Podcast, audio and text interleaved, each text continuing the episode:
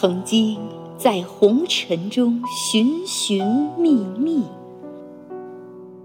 曾经在成长中饱受创伤。面对人生的苦痛磨难，面对命运的风吹雨打，有谁能看出我的脆弱？有谁能理解我的泪水？直到遇见了您，我亲爱的师傅。从此，漂泊的心灵有了依靠，迷惘的灵魂有了皈依。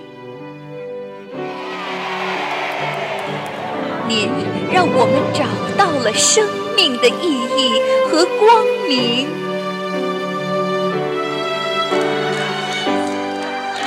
师傅，我亲爱的师傅，每一次法会上的欣喜重逢，每一次法会后的依依不舍，再见两个字，我真的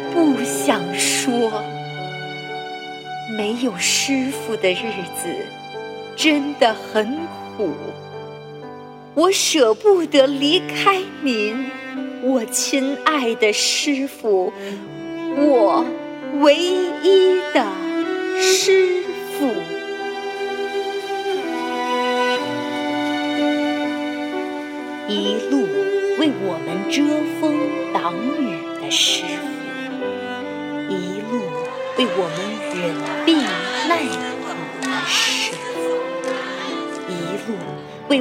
鞠躬尽瘁的师傅，一路为我们忍辱负重的师傅，一路为我们牵肠挂肚的师傅，一路为我们默默承担却从不言苦的师傅，一路为我们的不开悟、不改毛病痛心疾首、语重心长的师傅。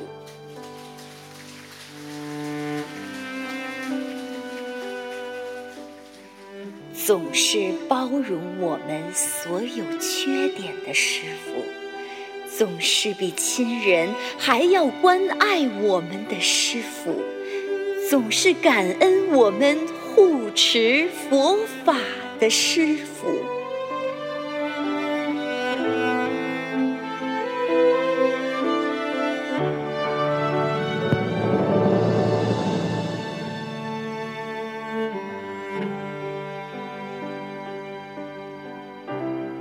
一句心里话，台长爱护你们，爱你们，我永远不会放弃你们。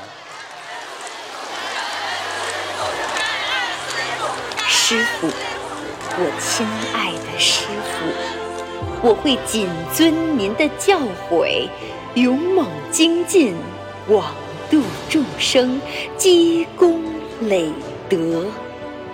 我会永远记着回家的方向，不忘初心，一世修成，共攀四圣。师傅，我亲爱的师傅，待我证悟菩提，功德圆满，我若再来，必定脚踏莲花。人间佛情胜人情，普度众生方为情。不争人间天下事，是看谁能天上行。现在，让我们用最热烈的掌声，恭请尊敬的卢军红台长。大家一看师傅怎么还没走啊？法会都开完了。这个，我们说今天有一个佛友问我，师傅这个滴水之恩，我们对菩萨滴水之恩涌泉相报，英文怎么讲啊？？You 滴答滴答 me，I 哗啦哗啦 you。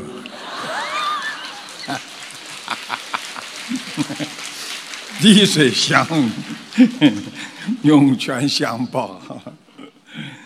那个红尘之中啊，禅悟行，许愿放生求精进，放下执着佛感应，一世修成听佛音。感恩我们大慈大悲救苦救难广大灵感观世音菩萨，感恩十方三世一切诸佛菩萨龙天护法，感恩各位嘉宾法师和来自世界各国的佛友们、义工们，大家晚上好。感恩观世音菩萨的慈悲，甘露遍洒。啊，我们昨天的大法会圆满成功，佛法让我们空观出人间的无常，体悟出人生如梦幻般的真谛。修行人出离心，自然坚固，心胸就会自然宽广。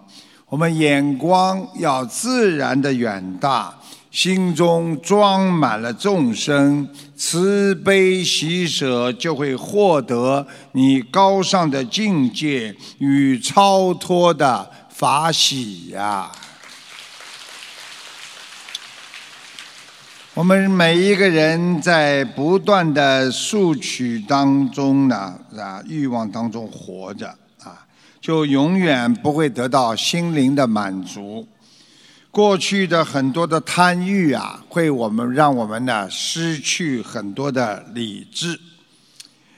就在上个月，美国三十七岁的蒂莫西 ·John，因为妻子呢安博恋上了邻居十九岁的小鲜肉，而心生仇恨。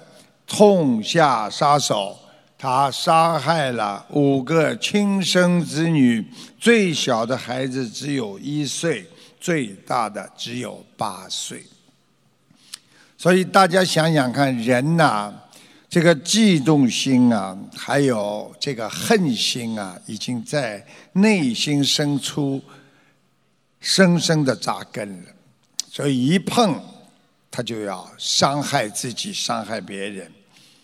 台长曾经跟大家讲过，感情像把利剑放在身上很好看，只要拔出来，你动了动这个感情了，这把剑了，不是伤害别人，就是伤害你自己。近日，挪威有二十九岁的女研究生，啊，叫菲吉霍伊，被一名自称以色列的。钻石富翁的二十八岁男子叫西蒙欺骗，损失了二十万美元，因此精神崩溃，住进了精神病院。啊，人生无常，世事无常，面对人间的生离死别，很多人都活在苦难和后悔中。我们学佛就是要学习菩萨的“人伤我痛”，我们要忘记过去的悲痛，要懂得用菩萨的心去帮助别人，无缘大慈，让自己看破放下，帮助众生，那才能离苦得乐呀。今年五月，一个山东的佛友的嫂子突然查出了肺癌，中晚期位置靠近心脏，无法手术，只能化疗。佛友用师傅看图腾的视频度了他一家三口，许愿吃全素，发愿送一百零八张小房子，放生两万条鱼。因为时间紧迫，一家人都还不会念经，就决定先放生。他们当天到菜市场去救下刀下鱼。接连放生了第四天，大约放生八千条。在放生回去的路上，他的侄女接到医院的电话，说患者突然的基因变化，癌症好了。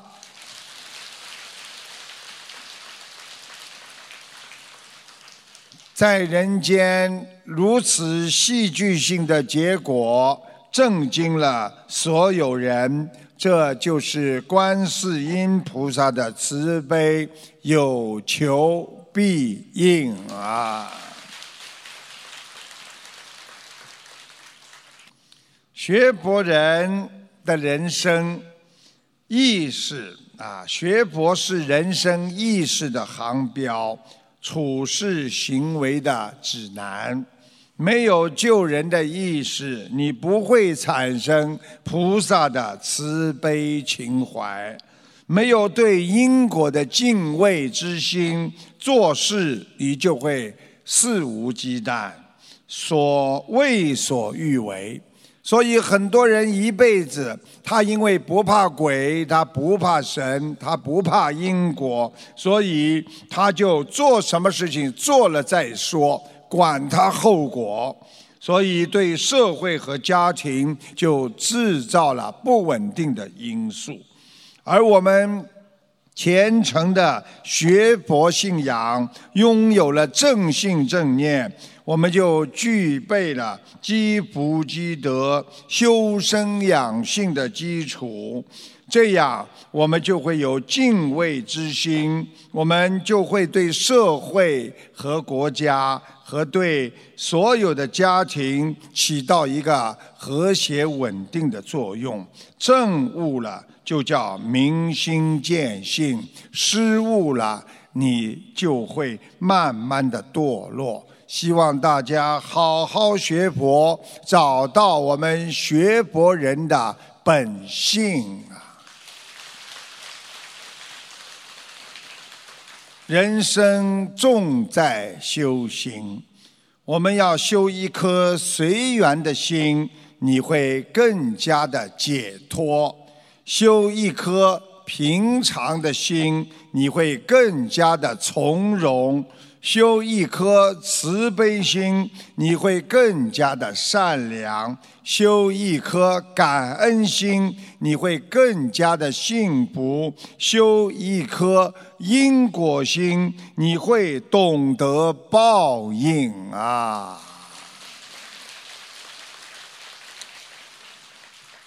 要修一颗忍让心，你会更加的顺利；修一颗。放下心，你会更加的坦然；修一颗戒定心，你会更加拥有智慧；修一颗知足心，你会更加的快乐；修一颗精进心，你会远离糊涂，一世精心啊！有的人是真糊涂，还有的人是装糊涂。有一个老公就很会装糊涂，他就跟他的媳妇说：“啊，媳妇啊，晚上我晚点回家好吗？”媳妇说：“怎么啦？”老公说：“哎呀，晚上我有啊测试的任务。什么测试任务啊？呃。”今天晚上要测试蛋白质、维生素、矿物质等在大麦芽及水发酵的作用下对人体产生的作用。老婆说什么乱七八糟？具体点哦，那就是一种最新研究高科技液体在人体肝脏、肾脏对抗反应程度的测试。说人话，喝酒。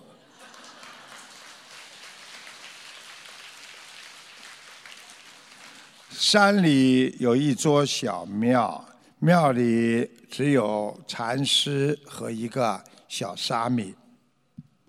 再高一点点，话筒再响一点点。庙里只有一个禅师和一个小沙弥，师徒二人。有一天，小沙弥就问禅师：“师傅，你整天说境由心生，一切唯心造。”心为人之灵，那么人的心究竟有多大呢？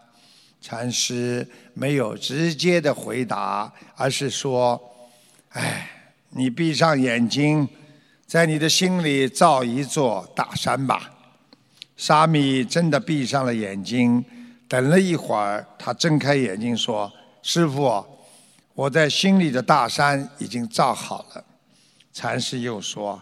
那你再造一根小草吧。小沙弥同样闭目想了一会儿，告诉师傅说：“小草也造好了。”禅师说：“嗯，你心里想着到寺院的门口去一下，就是叫他眼睛啊闭上，自己心里想，你到禅院门口去一下。”小沙弥立刻就说：“师傅，我已经到那里了，那你就到。”天边去一次吧，小沙弥同样立刻回答：“师傅，我已经到了。”禅师问他：“你在制造大山和小草的时候，你是用自己的心，还是与别人的心一起造的呢？”小沙弥想都没想，马上说：“都是用我自己的心啊。”那你到寺院门口用的时间长？还是到天边用的时间长啊？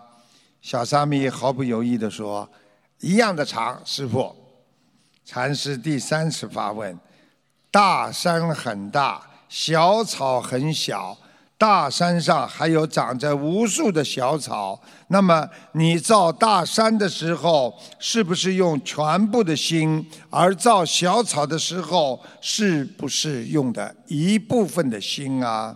小沙弥摇摇头说道：“啊，不管是造长满大草的啊大山，还是单单造一根小草，我都得用全部的心。”于是禅师就哈哈笑着说：“在心中到天边和到门口相同用的时间是一样长的，可见我们的心无快无慢，制造。”一座大山是用一个心制造一个小草，我们也用的是一颗心。可见我们人的心亦可大亦可小，能大能小，才能包容天下呀。学佛人应该懂得，大海很辽阔。但比大海更辽阔的，那是天空；而比天空更辽阔的，那是我们人的心。大海、天空再辽阔，毕竟有限；而我们的心，那是无限的。在这个无限的世界里，我们可以用心去创造无限的慈悲，用无限的心去改变自己和改变别人。现代人就是没有用心再去帮助和改变别人，而每天的相互怀疑、敏感，一点点小事马上挂在脸上，误解会造成对他人的伤害。有一个真实的故事，说有一个女婿到丈母娘家去吃饭。一家人有说有笑，气氛非常的融洽。突然，女婿放在客厅充电的手机响了一下，收到了一条短讯。妻子问：“是谁呀？”刚上一年级的女儿叫小贝，立刻放下了碗筷，噔噔噔噔跑过去，说：“我去看看。”于是大家都鼓励他的女儿小贝去念一下，看看你认不认得这些字。小贝拿着父亲的手机看了一会儿，磕磕巴巴的念道：“亲，亲爱的。”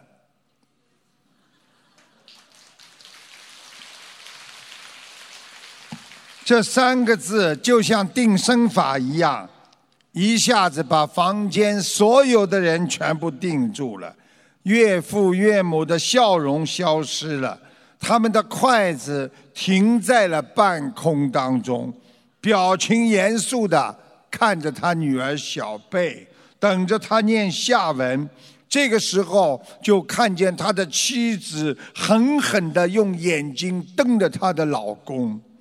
女婿心里一阵发虚呀，一刹那，他脑子马上闪出了所有很有可能发这条短讯的人，有可能是单位的小卢，他早就看出来他对他有意思；还有可能是前女友，因为前段时间他在马路上上街的时候碰到他。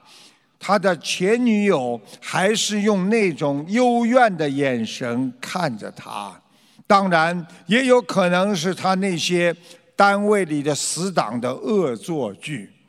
但不管是谁，这个短讯在这个时候的出现是多么的不合适。刚才其乐融融的气氛一下子变了紧张起来。女婿站起来说：“小贝，把手机给我。”他妻子把筷子往桌子上重重的一放，说：“不行，小贝，继续念。”女婿的心砰通砰通砰通在跳。小贝不急不慢的语调，快把人急死了。亲爱的，快念呀！嗯啊啊。呃，亲爱的，他清清嗓子，又喘了一口气，咽了一口吐沫，念道：“亲爱的移动用户，你的余额不足。”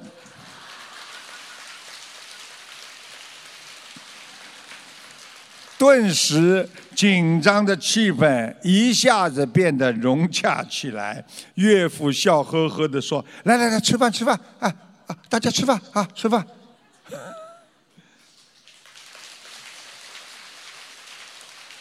人要有度量，学佛人要学会看破放下。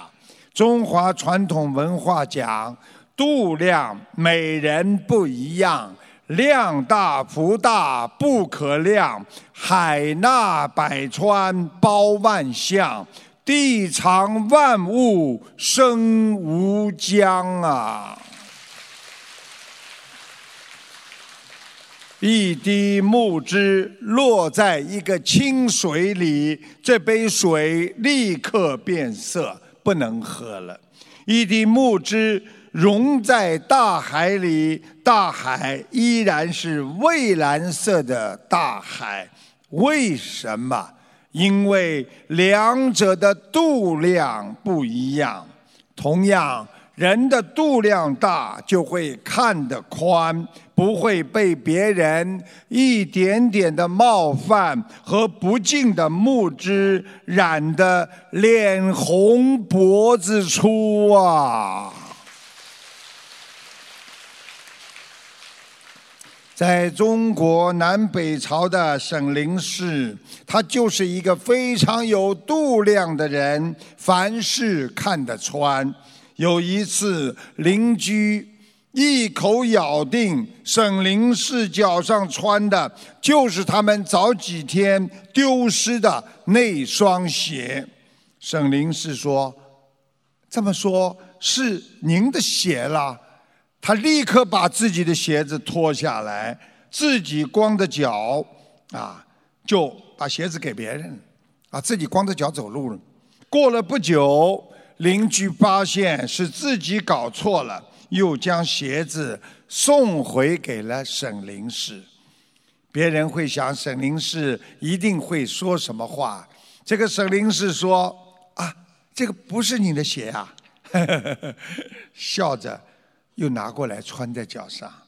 苏东坡对沈林氏的度量非常的赞赏，认为他是处世当如沈林氏。我们做人就是要气量大。现代人夫妻间也是为一点小事不相让啊啊！有一个人啊，这个从韩国旅游回来了。他的兄弟哥们就说了：“啊，哥哥，你不是去韩国旅游了吗？怎么回来脸有些肿啊？”他的兄弟说了：“因为我没有购物。”啊，那些黑导游打你的？不是，因为买没买东西，被老婆骂的，不给睡觉。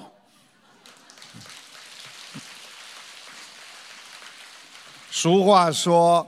百人百姓百脾气，也就是说，一百个人有一百个性，有一百种脾气。人总是有差别的，你不可能让人人都变成大度量，那不现实。所以，首先要承认人人不同，这样你才能宽容别人。处事为人要有度量，要有气度，对别人的批评、误会或者冒犯都要看得宽，有容人之雅量。所以学佛人一定要学会原谅别人，包容众生。希望我们每一个学佛人度量大，看得穿，可以避开人生路上很多的深沟险坑。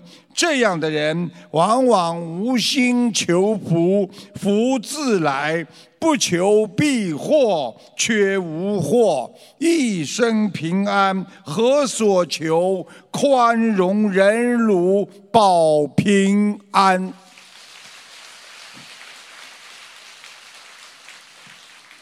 有一位青年在英国威廉的皇家学院求学，这里读书的人大都是富家子弟，很有钱。可这位年轻的人衣衫褴褛，拖着一双比他的脚大得多的破旧皮鞋。那些富家子弟。看见他这套装束，不仅讥讽他，而且污蔑他这双破皮鞋是偷来的。有一天，老学监把他招到办公室，两眼死死地盯着那双破皮鞋。那位青年明白是怎么回事，一看他就从。怀里掏出了一张小纸片递给了学监。其实学监呢，就是管学生的。这里是他父亲写给他的一封信，上面是这么写：“儿啊，真抱歉，但愿再过一两年，我的那双破皮鞋你穿在脚上不再嫌大。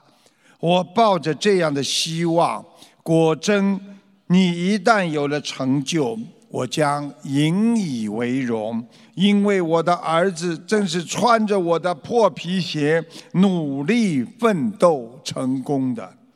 老学监看完之后，深深的被他感动了。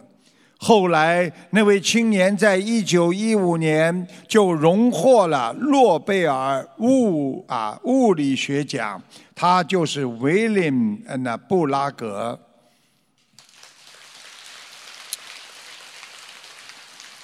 我觉得我们学佛人懂得自己两袖清风，就像法师一样一无所有。但是他们有他们崇高的智慧和他们美好的境界，所以忍辱也会精进。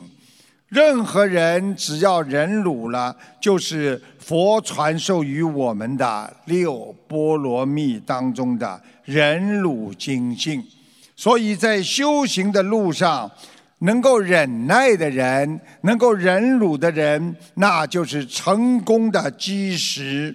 没有一个人可以在人间一帆风顺。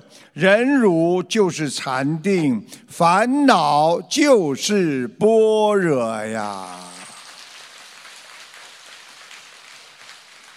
有一个青年向法师求教，他说：“师傅，有人说我是天才，也有人骂我是笨蛋。依你看，我到底是天才还是笨蛋呢？”这个法师反问道。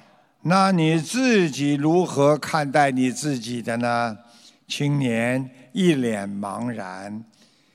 老法师说：“比如一斤米，在饼家的眼里那是烧饼，在酒商的眼中那是酒，在乞丐那里就是救命的一顿饭。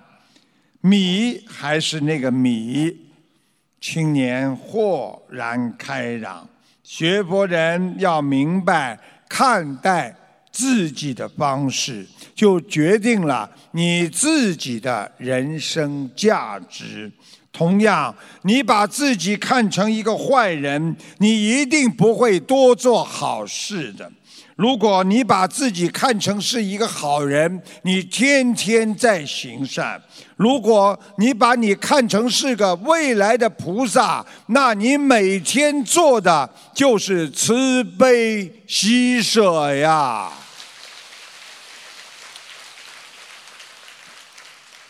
所以，师父让你们每个人把自己都看成未来的佛，你们就不会做那些乱七八糟的人间肮脏事。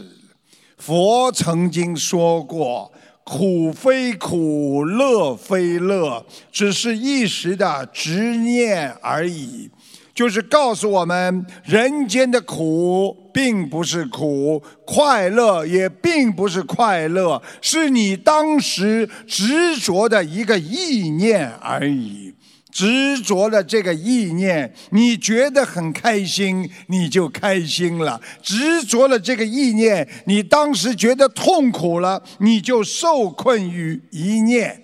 所以佛经上叫我们万念放下，一念清净，就会自然用清净、用无念在你的心中发扬光大。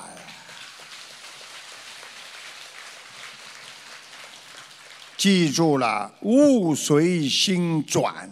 举个简单例子，今天这盆花很漂亮。这是花，是一个物质。如果我觉得今天这个花它可以永远开放，这么美丽，我就很开心。如果我想到它过几天枯萎了，扔在垃圾桶了，当你再去看到这盆花的时候，你就会烦恼由心生。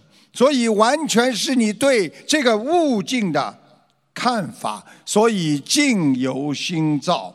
有些人有些事情要在人间要放下，又是可遇不可求的，遇到了就是你的，求来了强求来的不一定是你的，所以既然这样，就要放宽心态，顺其自然呐。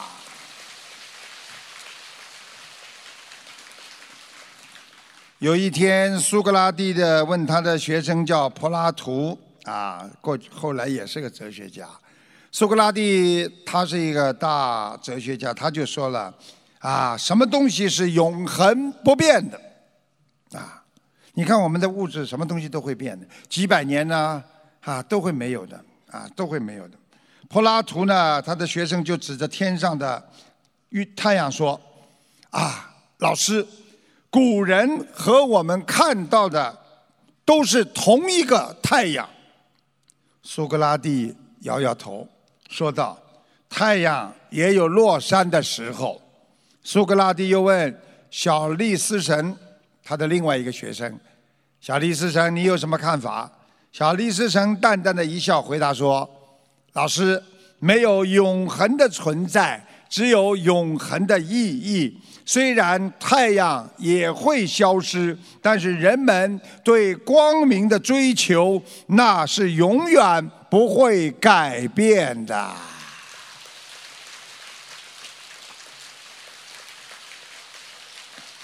所以，我们人不追求物质，不追求人间拥有的会变化的任何的事物和心态。我们要拥有一颗安详自在的心，要保持一个不贪的心态，这样你才能境界和菩萨相应。不要让自己活得太累。人生需要沉淀，常思己过，常忏悔，才能使自己变得更加的完美呀。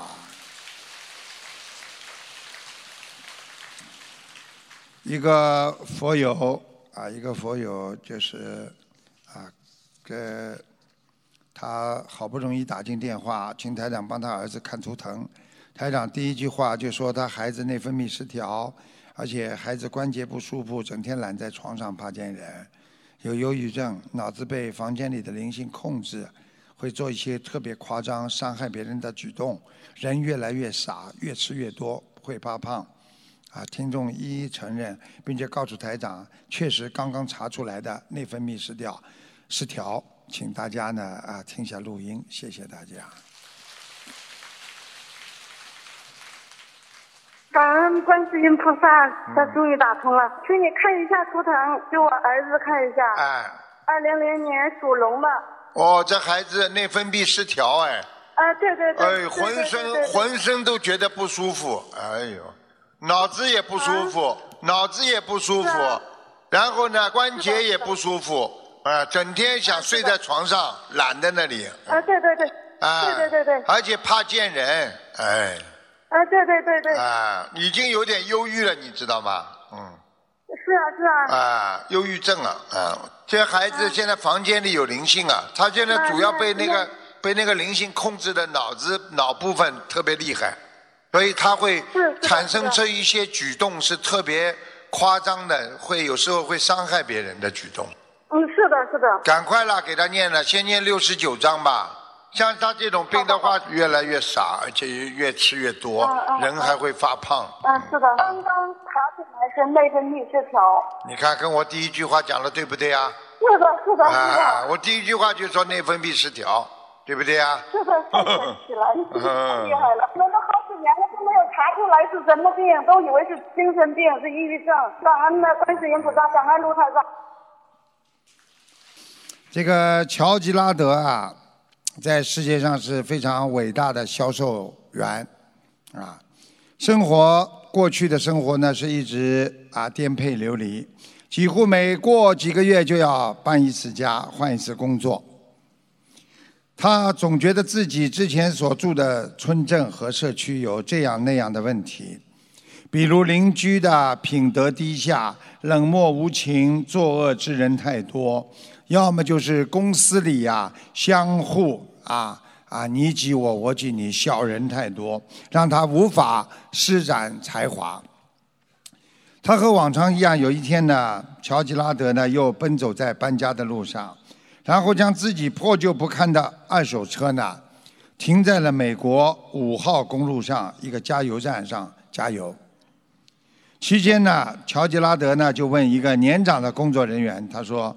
啊，老先生，你能告诉我附近哪一个村或者镇或者社区呢？居民呢，他们的德行会好一点，就是他们的道德品质好一点，或者都是善良、没有恶人的，我好住到那里去。老先生慢悠悠地放下了自己手中的加油枪，然后对着乔吉拉德说：“我在这工作十五年了。”几乎每天都有搬家的人经过我这里，他们有的朝西，有的向东。其实啊，美国所有的村镇和社区里的人都是一样的，都有恶人，还有善人。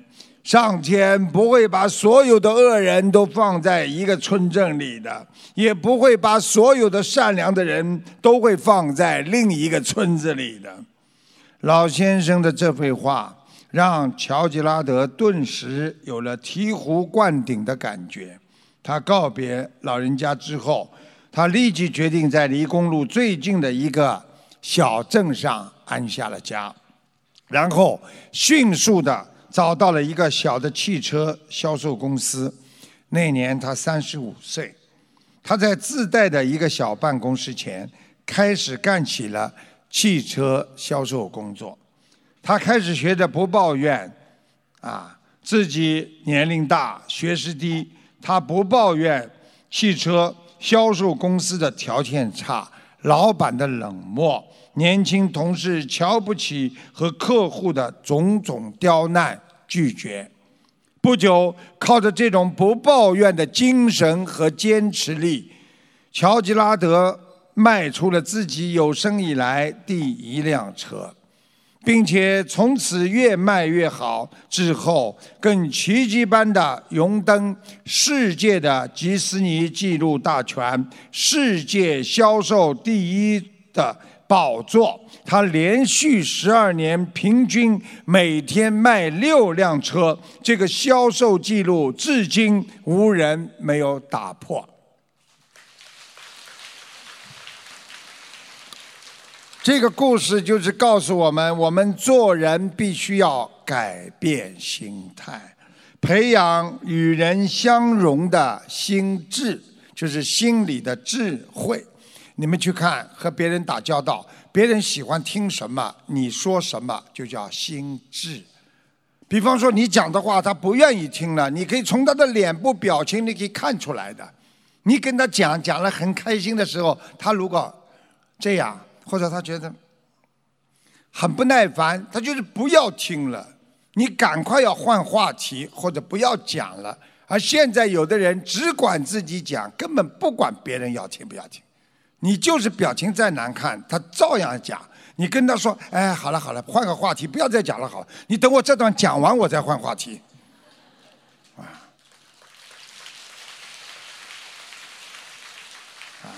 所以，一个人把心态转变了，所有的地方都是他工作和生活的天堂。人的高低贵贱，实际上都是自己选择的。你尊重别人的话，别人会尊重你，别人就把你看成高贵。你整天的跟别人过不去，天天的骂别人，你天天的去啊 complain，呃，中文叫。抱怨别人，对不对呀？那你就是选择了让别人看不起你，所以父母选择了错误，连生出的孩子都会受到牵连。啊，这里有一个啊小笑话说的“雌雄大盗”，大家知道什么叫“雌雄大盗”吗？有人知道吗？知道啊，讲讲看啊。对了。男人是熊的，是一个偷偷东西的人，吃的是个老婆，所以叫雌雄大盗。两个人都是大盗贼，生了一个儿子。周岁的时候，他们让儿子抓阄抓阄，预测他将来的职业。他比方说拿了什么东西，说明这孩子以后大起来喜欢什么，啊，没不料。儿子对他们准备的东西没有一样东西看得上，只是紧紧地抓着他妈妈不放。妈妈高兴地说：“哎呀，太好了，果然是亲生的娃儿呀，这么黏着妈妈呀，真乖。”一旁的一旁的爸爸却冷着脸说的：“哎，别忘了咱们是贼呀，抓你就是抓贼呀，这小子将将来想当警察呀呢。”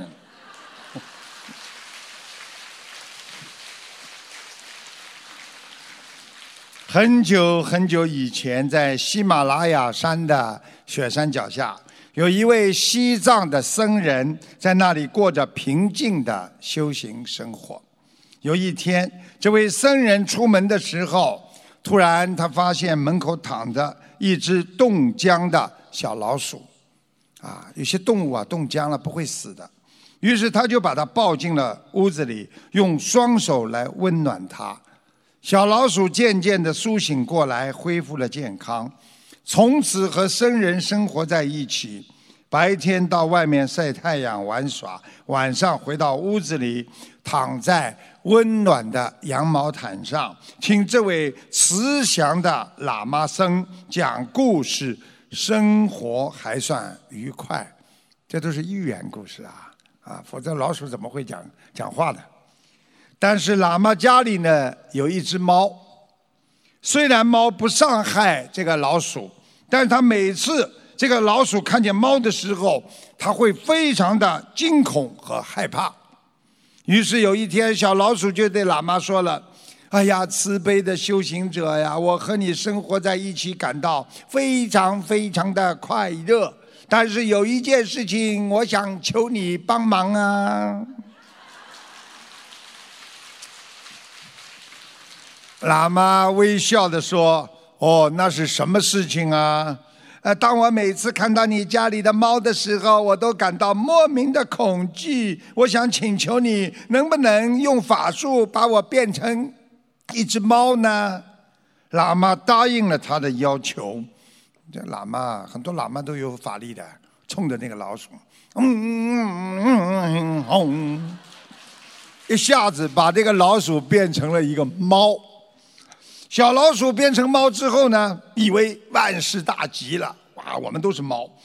刚一出门，碰上了一条狗，凶猛的狗吓得它连滚带爬的回到屋子里，然后对着喇嘛祈求说：“麻烦你能不能把我变成一条狗啊？”喇嘛又答应了他的要求。嗯嗯，哦，这下变成了狗的小老鼠。他大摇大摆走出了家门，但突然来了一只老虎，经过他的身旁，他吓得拼命地跑回家，非常沮丧地对喇嘛说：“请你再把我变成老虎吗？”这个喇嘛修心非常有道，就答应他了。轰一下，把他变成了一个老虎。可当变成了老虎的小老鼠。一见到厨房里的猫，尖叫了一声，哦，惊恐万状的跑回到喇嘛的身边。小老鼠百思不得其解，困惑的对喇嘛说：“呃，慈悲的喇嘛呀，我为什么变成了老虎以后还会害怕猫呢？”喇嘛哈哈大笑起来，然后对着他说。重要的不是在于你有什么样的身体和外观，重要的是在于你的心，因为你的心还是小老鼠的心。你小老鼠怎么会不会害怕猫呢？这个故事就是告诉我们：我们学佛人要知道。我们外面不管怎么改变，内心的修行那是最重要的。有的人样子非常冠冕堂皇，但是内心没有修为，没有境界。有些人虽然自己的学历、钱财、名誉都在改变，但是他心没有改，这就是很多受人尊敬的人的一个原因。而有些人名利、钱财、地位的改变，使他的内心忘记了他本然的实相，伴随着贪心、嫉妒心、嗔恨心、愚痴心，他的外观在变，内观也在改变呐。讲到这里，今天呢，要跟大家稍微讲了。一点点深一点啊，用佛法，在佛经里边呢，这个古印度呢有一种呢叫古老的禅修方法，叫内观。那么当时呢，两千五百年之前呢，我们伟大的佛陀释迦牟尼佛呢发现了这个内观的佛法内观法啊。那么内观呢，其实呢就是观察事物真正的本相和本来面目，透透过呢观察自己的身心，来净化你的身心的一个过程。所以观察身和心不断变化的特性，就比方说，你们现在对一件事情。你们说坐飞机很害怕，但是有些人不害害怕，那么就是你的心。我今天害怕吗？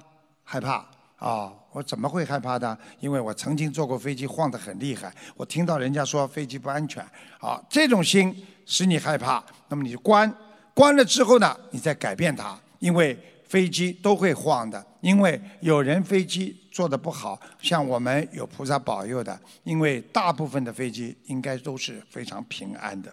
那你这样观察自己的身体和你的心，那么你不断的变化的特征，你从过去害怕到不害怕，你体验了无常苦，就是体验我们人的本性的普遍性的实相，也就是告诉你们，因为人只要你做人，你就会吃苦。你今天到人间来，你不想吃苦，那你就不要做人。你如果今天在天上，你可以不受苦，但是你只要呱呱落地，你只要做一个人，你就会体验到人间的无常苦。因为在人间，没有一件事情是可以永久的，这就是普遍性的实相。所以我们说了，内观法就是要了解你身心净化的整个的过程。所以佛法中的内观，其实是智慧的洞见一切烦恼的根源。所以我们要看到，我们怎么样来烦恼的？夫妻之间吵架有烦恼了，你内观就是想到。哦，原来呀，夫妻都是冤结。我只要把善缘把它扬出来，把恶缘慢慢的消除，我们夫妻就会平平安安的一直走下去。你这样的内观就叫智慧洞见，所以你就不会有烦恼，你就会解脱修行的障碍。用自己的内观法来化解，它就是开展内心智慧和开启内心慈悲的一个过程。啊，我就知道很多人听不懂啊，所以掌声就是像今天早上的雨一样稀稀拉拉的。嗯，所以。对修行的人来说，我们要以安详的心态去接受它。既然你到人间来做人了，你就必须要有安详的心态。哎呦，烦恼那是免不了的。哎呀，争吵那是正常的。啊，烦恼啊，有的时候恨呐，不开心啊，哎呦，很正常。然后呢，你用内观对治身心痛苦的一剂良药，就是看自己内心。我不要这么去想啊。苦嘛就苦了，谁叫我是做人的呢？我下辈子不做人了，我做菩萨不就不苦了吗？内观了吗？是不是化解烦恼了？对不对呀？啊，有的时候这个人对你很不好，你心想想什么？跟他又不可能永远的。单位里的同事对我这么不好，或者这件事情过了嘛就过了呀，对不对呀？我跟他的恶缘多一。就是来一次少一次的呀，又不会来一次增加一次的了，对不对？两个人冤结化一次少一次的啦，一辈子就是这样的。你这么一想，内观，好放下吧，放下吧，放下了。人就是这样的，要想通呀。所以，那么怎么样使自己内心要达到净化呢？就是对一切众生要充满着爱和慈悲，学习。佛陀教导的精髓，运用内观，可以使自己，可以使众生清净，克服忧愁。啊，经常内观，大家知道吗？经常想一想，哎呦，其实我也占了不少便宜了。其实跟这个人呢，其实也就是缘分呐。啊，这个这个这个，他也占我便宜，我也占他便宜。哎呀，算了，大家都是缘分，内关了吧？一关关完之后想通了，算了，不要跟他搞了，对不对啊？啊，很多事情放下了。所以这样你才能灭除痛苦，践行真理，体证涅槃。涅槃是什么？涅槃是彻底想通。以后你们要记住啊，涅槃不要以为就死了。所以很多人说涅槃了，哎呦吓死了，涅槃了。你有这个本事涅槃吗？涅槃是大彻大悟啊，证得无上正等正觉啊。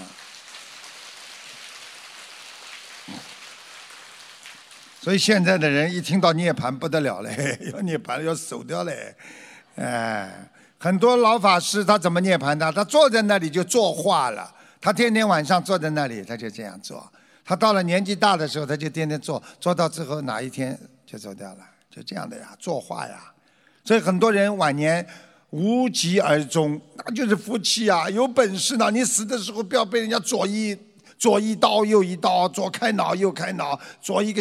这个这个强心针右一个手上绑的嘞，我告诉你呢，你不痛不不苦呢，在家里睡一觉就走掉呢，你这个人就叫福气呢。人家说有好死呢，现在很多人呢，我告诉你不得好死呢，啊，啊，所以这个有的时候真正的修行啊，不在于外表，而是在于内心的啦，就是我刚才讲的故事一样。对不对啊？你说你别看他了，你画了个老虎样子，你还是个猫的啊，这个老鼠的胆子啦。所以很多人啦，装得很像啦。哎呦，碰到这，听得懂吗？没办法的。所以内心最重要，就犹如心静自然凉，对不对啊？一个人说：“哎呦，现在天热啊！”这个人很怕热的。有的时候呢，你啊，这个这个。心里静一下，想到一些事情，你也会啊，这个心里会着凉的，就是会冷静下来。有一个小幽默啊，小幽默说的一个解暑的方法良方，小幽默说：哎呀，你热的不得了的时候，你第一想一想你喜欢的人，你心凉了半截儿；第二，你想一想。自己的月收入，你心哇凉哇凉的。第三，你想一想自己的岁数，背后嗖嗖的穿凉风啊。这个朋友去试了一下，他说果然效果不错。朋友刚刚又查了一下银行卡的余额，查完后，他默默地盖上了被子，插上了电热毯睡觉。所以修心修心，修的是你这颗心啊。修行它是由心开始的，心为主，行为副，改变你的内心，才能看到光明啊！现在很多年轻人啊，这人家说愤世族啊，什么看见啊，对社会的心里很多不平衡啊，啊，他写了一篇对有名的人和平凡人的差别的。打油诗啊，打油诗蛮好玩的，我给大家啊讲一讲啊。他说，有名的人用完的东西叫文物，平凡的人用完的东西叫废物。有名的人喝酒称为豪饮，平凡的人喝酒叫贪杯。有名的人跟平凡人握手叫亲切。平凡的人跟有名的人握手叫巴结，嗯，还有呢，有名的人强词夺理叫雄辩，平凡的人据理力争叫狡辩，有名的人做蠢事叫轶事，传为佳话，平凡的人做错事情叫犯傻，遭人耻笑，有名的人蓬头垢面叫艺术气质，平凡的人不修边幅叫流离流气。还有呢，他说有名的人发脾气叫有个性。平凡的人发脾气叫劣根性。有名的人无稽之谈叫名言，平凡的人谨慎之言叫废话。有名的人空话叫指导，平凡的人说实话叫唠叨。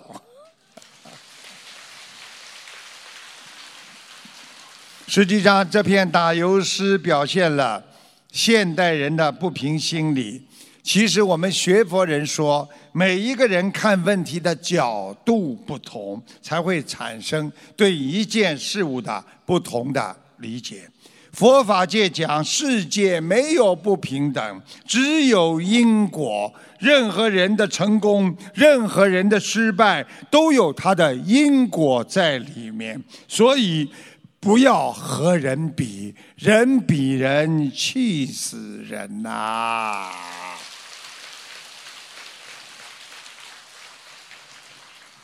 我接下来讲一个东西给大家听啊，非常的有意思啊。我希望你们要听最后能笑得出来。如果你们最后笑不出来，这个脑子就不行啊，要回去念心经啊。如果笑得出来的话啊，这个说明你们的脑子很快啊。听好了啊，不过很多人已经准备装笑了。说有一个亿万富翁啊，快要不行了。他的三个儿子为了争夺遗产，打得不可开交。临终前呢，他给三个儿子每人一百块钱，并告诉他们：谁能花最少的钱买来一样东西，可以填满整个屋子，谁就能继承全部的财产。于是，三个儿子若有所思的出了门，每人拿了一百块钱。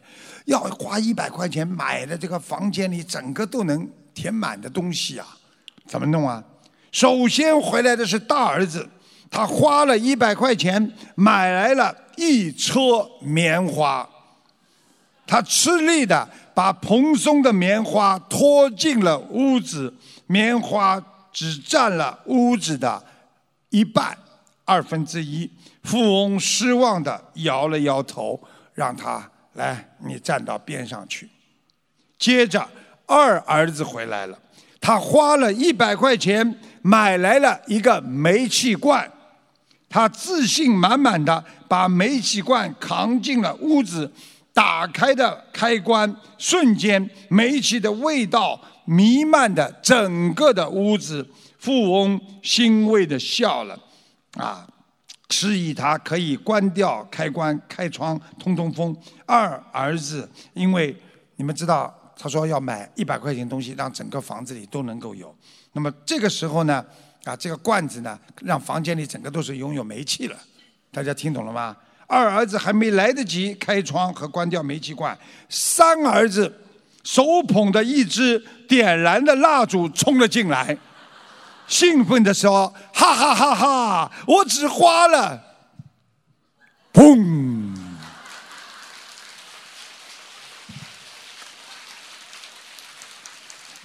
大家听懂了吗？就说本来啊，他买一支蜡烛啊，可以照亮了整个房间，听得懂吗？但是呢，结果因为房间里有煤气啊，听得懂吧？”所以呢，不用智慧的人生，啊，人这个人会生活呢，会让你一无所有。所以我们每一个人学佛，不要单单的说，哎呦，我去做这件事情，要用心来做，要用你的智慧活在这个世界上。所以佛法界讲，你一定要有智慧啊，无智亦无德呀。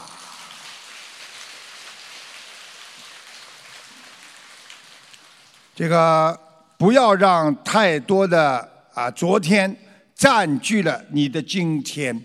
很多人的痛苦就是因为整天的想着我昨天呐，我过去多好啊，我年轻的时候多漂亮啊，我怎么我怎么，那都是过去了。占据着你的心里，让你痛苦不堪。学佛人不要重复别人走过的路，因为你经常走别人走过的路，你会忽视了你自己的双脚啊。人的贪婪是最真实的贫穷。一个人只要贪了，他就贫穷了。你们想一想，是不是这样？一个人不贪，他觉得很满足。我要这个，我要那个，要不到的时候，你就觉得自己很贫穷。另外，满足是最真实的财富。学佛修心，再长的路，我们一步一步的把它走完。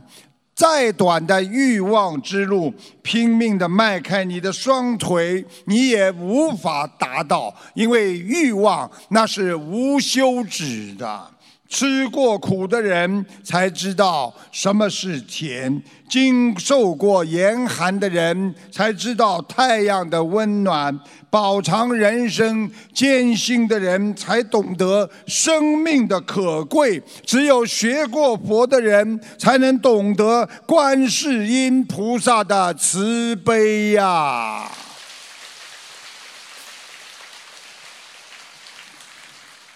这个最后跟因为时间关系呢，不能多讲了。最后跟大家讲两个这个小笑话啊。有一个医生啊，这个问大师啊，去啊去找大师了。他说：“大师啊，啊这个我夜班多啊啊这个因为问一个禅师嘛。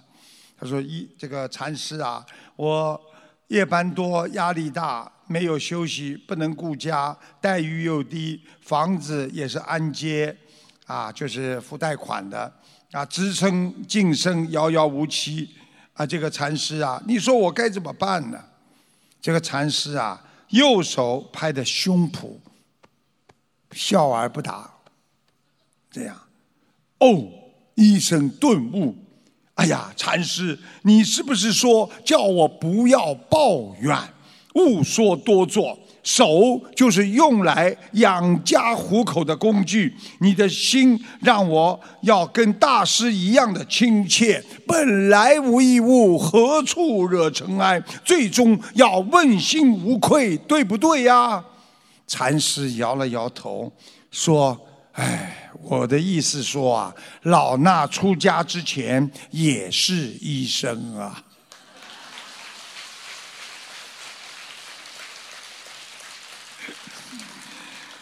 另外一个笑话，啊，说的是老婆的，他老婆在学开车，老婆的教练突然打电话过来，啊，跟她老公说了，哎呀，你老婆开车啊，下陡坡的时候撞墙了，你赶紧带两万块钱到医院里来吧。她的丈夫脑袋嗡的一下，啊，她撞的怎么样了？教练说，她跳车跑了。丈夫松了口气说：“啊，那就好，那就好。”教练说：“好什么呀？他跳车跑了，我们一车人都在医院呢。”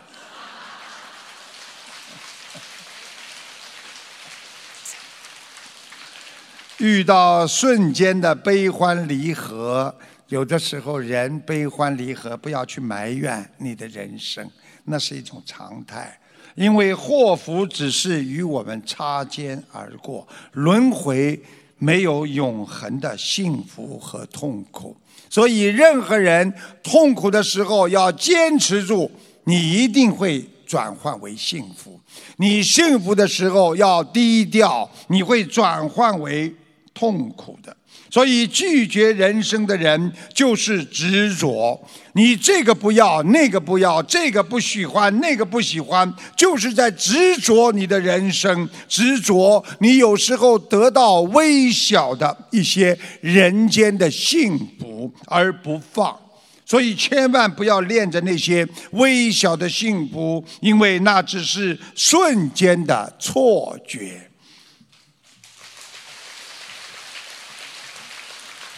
所以我们对于生活不要吝啬自己的微笑。有的时候你笑一笑，可能让别人给予你更多的幸福。而我们现在的人，连笑都是这么吝啬，连鼓掌都是这么吝啬。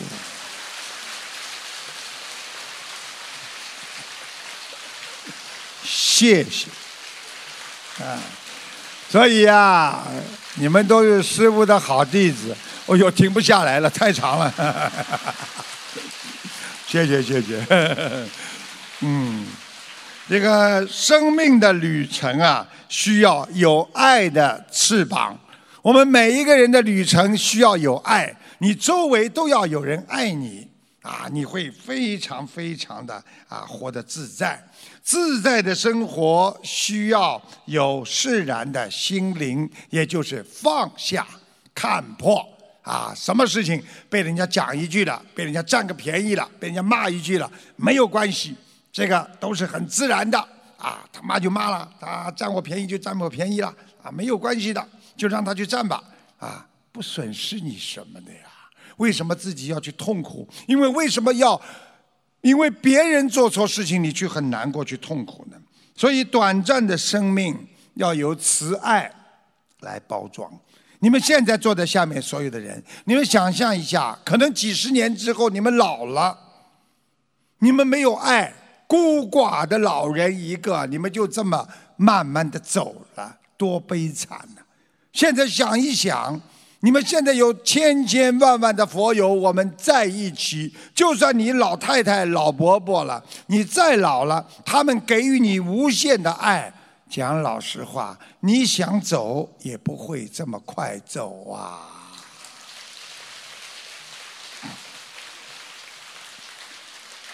所以漫长的岁月，我们要用智慧在人生，要用爱和智慧来引领我们一生的幸福，要用慈悲来永远。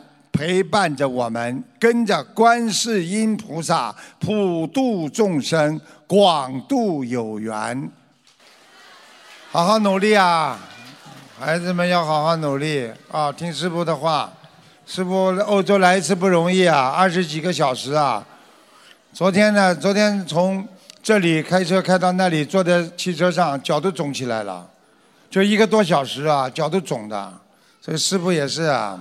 就希望你们好好的听话，师傅跟你们讲的都是真话，你们真的要好好听的。人的命很短的，一不留神就走了，哪一天查出来病就没了。为什么还要去不开心啊？为什么还要去争啊？为什么有什么可以争的？在这世界上，该放下就得放下了，好好的珍惜你身边的因缘，感恩观世音菩萨给我们的慈悲，求什么灵什么。你们好好努力呀！你们听师傅的话，你说师傅不会到梦中来加持你们的，一定会来的。大家听得懂吗？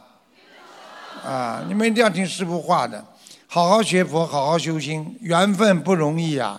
所以师傅现在出来已经不像过去的这么多了，啊，有的时候两三个月出来一次，那过去一个月一次，最早的最多的时候有一个月两次都有。现在年纪大了。现在你们要听话了，出来一次不容易。你们叫师傅讲一次啊，就少一次，就希望你们好好的改变。真的跟你们讲话着急啊，看着你们很多人生病，我很痛苦啊。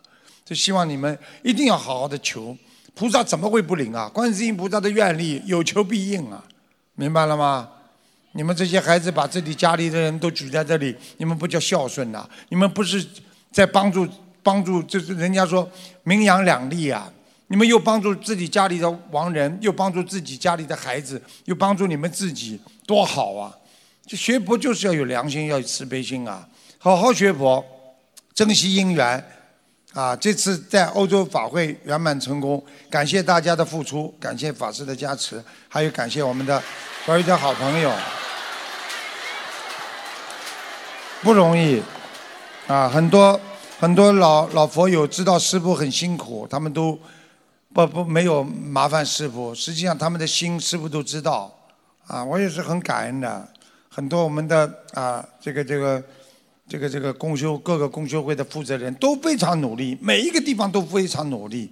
我可以告诉你们，你们记住了，心灵法门以后在全世界到处开花，因为它真的是一个观世音菩萨非常好的法门，爱国爱民遵纪守法，让社会也会好，让每个人都好，让家庭都会好。所以希望你们好好努力，啊，一定要啊战胜自己，啊战胜身上的疾病，战胜自己身上的毛病，要坚强。有的时候不一定要师不啊跟你们讲了太多，在我的边上，你们多看看师傅的白话佛法，你们多看看啊这个这个经文，多念念经，跟大家在一起相互帮助，你们一定会超出六道的。师父相信你们。我天天帮观世音菩萨求你们平安，每一个学心灵法门的佛友都能够平平安安，身体好，工作好，家庭好，一切都好。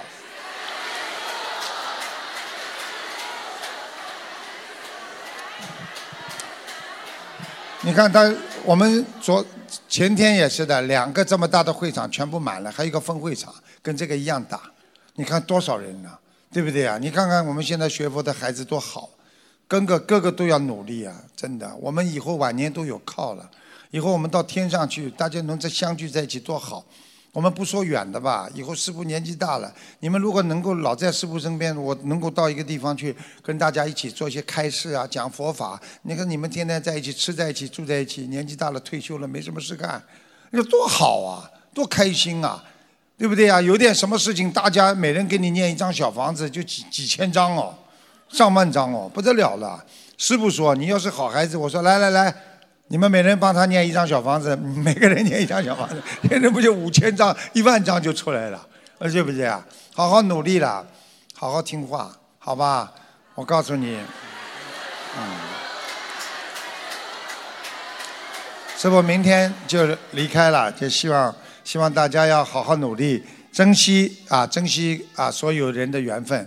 好好努力啊！这几天大家都在天上一样，都不容易。法国法会这么圆满啊啊，像上万人的啊，上一次来也是上万人的，所以我真的很开心。这次法国当地的法国人有五百多个，你想想看，西方人对这个这个传统的中国文化啦，还有这个我们的佛教精髓啊，都非常的有兴趣。